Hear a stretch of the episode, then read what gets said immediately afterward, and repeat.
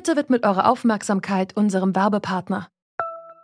Die Suche nach geeigneten Mitarbeitenden kann viel Zeit in Anspruch nehmen, muss sie aber nicht unbedingt, denn man kann sich helfen lassen. Zum Beispiel mit den Premium-Stellenanzeigen von Indeed, denn damit wird eure Stellenanzeige in der Suche sichtbarer und Bewerberinnen und Bewerber werden schneller auf euch aufmerksam. Indeed schenkt euch jetzt 75 Euro Startguthaben für eure Premium-Stellenanzeigen. Klickt dazu auf den Link in den Show Notes. Es gelten die AGB.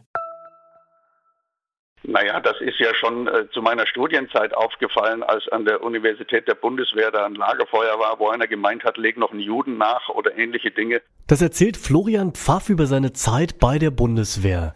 Rechtsextremismus in der Bundeswehr, das ist ja an sich kein wirklich neues Thema.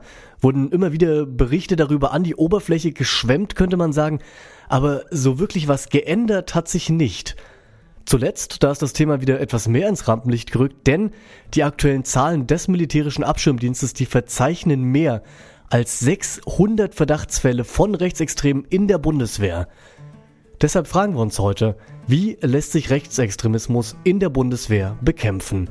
Heute ist Dienstag, der 7. Juli 2020. Mein Name ist Till Schibitz. Moin.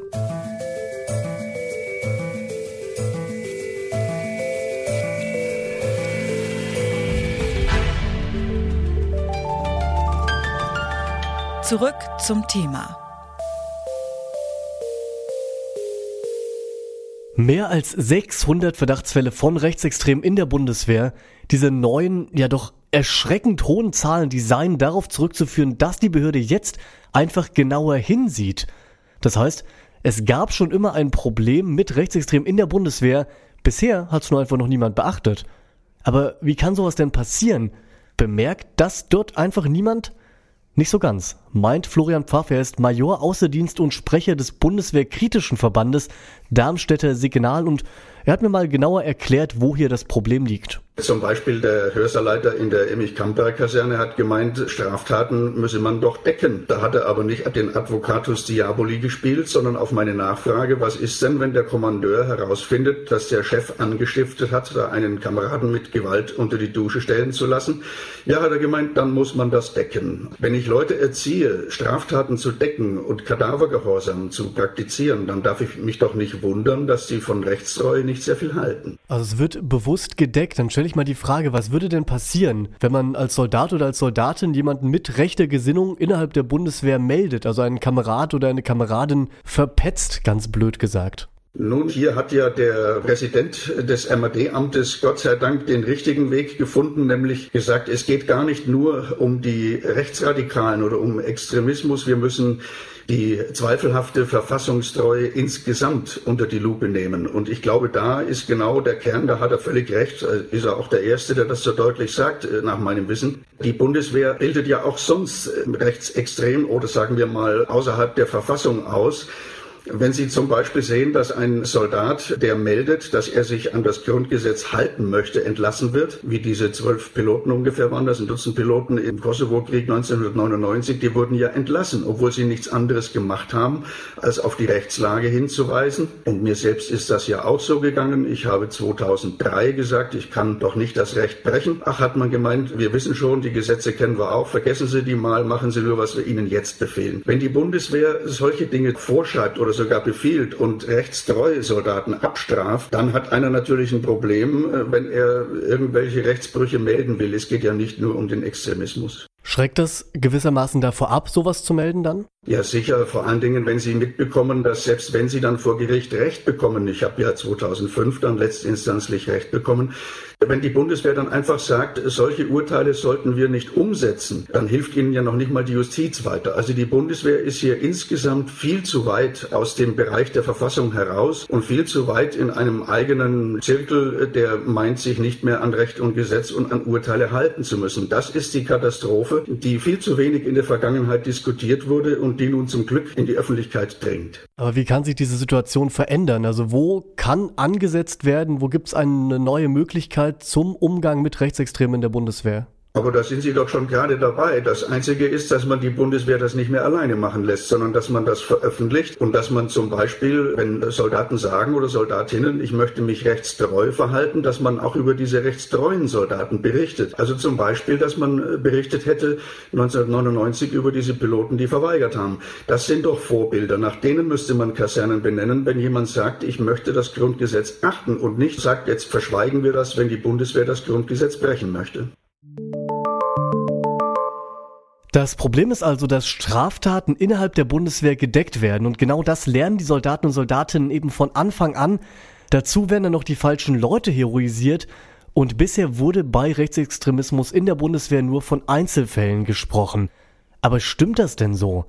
Das habe ich Alexandra Kurt gefragt. Sie ist Politikwissenschaftlerin an der Justus-Liebig-Universität in Gießen. Aufgrund der doch massiven Anzahl der sogenannten Einzelfälle kann man meines Erachtens nicht mehr von Einzelfällen sprechen, sondern es handelt sich äh, doch um ein deutlich größeres Problem. Aber wo und wie müsste sich denn die Bundeswehr umstrukturieren, um Rechtsextremismus in den eigenen Reihen wirklich auch effektiv bekämpfen zu können? Da sind sicherlich eine ganze Reihe von Maßnahmen notwendig. Wobei man dazu sagen muss, dass natürlich eine Institution wie die Bundeswehr ähm, da sicherlich ähm, große Schwierigkeiten hat, das Problem äh, ganz nachhaltig anzugehen, weil es sich dabei natürlich um eine äh, Struktur handelt, wo bestimmte Dinge wie, wie beispielsweise Gruppensolidarität etc. natürlich auch ähm, eine ganz funktionale Bedeutung haben und es dadurch natürlich relativ schwer ist, gegen solche Missstände äh, vorzugehen und schon gar nicht äh, öffentlich vorzugehen. Von daher ist ja auch dieses Schreiben eines Bundeswehrsoldaten, das, äh, das er öffentlich gemacht hat, ein ziemlich ungewöhnlicher Vorgang. Aber wenn Sie gesagt haben, es gibt eine Reihe an Sachen, die man machen müsste, hätten Sie da mal ein Beispiel, wo man ansetzen könnte, damit sich da was tut?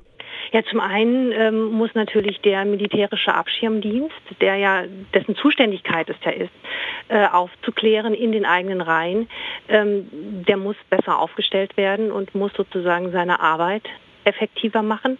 Da muss man natürlich intern gucken, woran es da vielleicht in der Vergangenheit gehakt hat, dass er das nicht gemacht hat. Dann ist ja ein ganz großes Problem die ähm, KSK, äh, Truppe innerhalb der Bundeswehr, also diese Spezialeinheit, die ja ganz besonders in der Kritik steht. Und die eingeleiteten Reformpläne, die jetzt öffentlich geworden sind, also dass man einen zweiten Standort gegebenenfalls eröffnet, dass man äh, die Ausbildung dieser Spezialkräfte nicht mehr nur intern macht, sondern auch äh, innerhalb der Bundeswehr sozusagen von außen äh, nochmal drauf guckt, das sind meines Erachtens alles Punkte, die in die richtige ähm, Richtung gehen. Und gleichzeitig muss, muss es natürlich quasi politische Bildung, mehr politische Bildung in der Bundeswehr geben und auch äh, die Möglichkeit, dass Soldaten, die auf solche Missstände hinweisen, bestärkt werden und nicht Angst haben müssen, von Repressionen innerhalb der Truppe zu sein. Und das ist momentan noch nicht der Fall, würden Sie sagen? Von außen kann man das nur sehr schwierig beurteilen. Es scheint zumindest so zu sein, dass es nicht genügend der Fall ist, sondern wir haben ja durchaus auch äh, in den letzten Wochen und Monaten immer wieder Berichte gehört, dass es problematisch ist, auf Missstände innerhalb der Truppe hinzuweisen. Und das deutet zumindest darauf hin, äh, dass da doch noch einiges an Verbesserungsbedarf möglich ist.